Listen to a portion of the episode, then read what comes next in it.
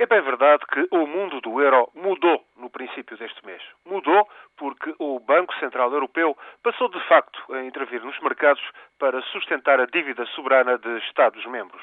Mudou e de que maneira?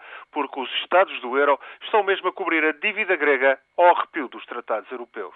Mudou imenso, porque Bruxelas vai passar a ter direito de supervisão sobre a política financeira e económica dos Estados endividados mudou porque já não é possível aguentar os atuais níveis de endividamento público e privado. E continua a mudar no meio de uma grande desordem.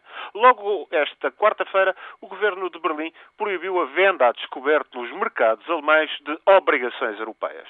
Ou seja, a aposta na queda do valor das obrigações, pedindo-as emprestadas, sem as ter sequer em carteira, para voltar a comprar os títulos logo depois a preço mais baixo. Esta iniciativa alemã foi feita de forma unilateral para conter a especulação contra o euro, para pressionar os demais parceiros europeus a adotarem o mais depressa possível medidas de regulação dos mercados financeiros. Terá para já um efeito muito limitado, até porque a maior parte dessas operações realiza-se na Praça de Londres.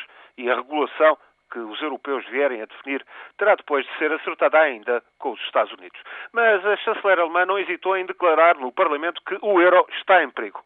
Angela Merkel, para sossegar o eleitorado alemão, reafirmou que é preciso acelerar no corte dos déficits e coordenar políticas. Mas, para já, o que sobressai é a descoordenação.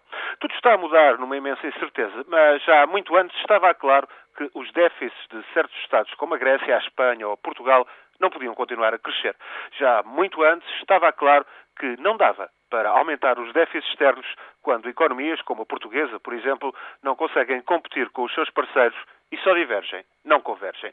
Tudo isso era bem claro e tudo teria de mudar. Mudou, como tantas vezes acontece, de forma brusca e alarmante, mas as tendências vinham de trás e eram bem claras. Mudou o mundo do euro neste Maduro Maio, mas a crise, a crise caiu de madura e boa parte dos responsáveis só foi apanhada de surpresa por mera cegueira política.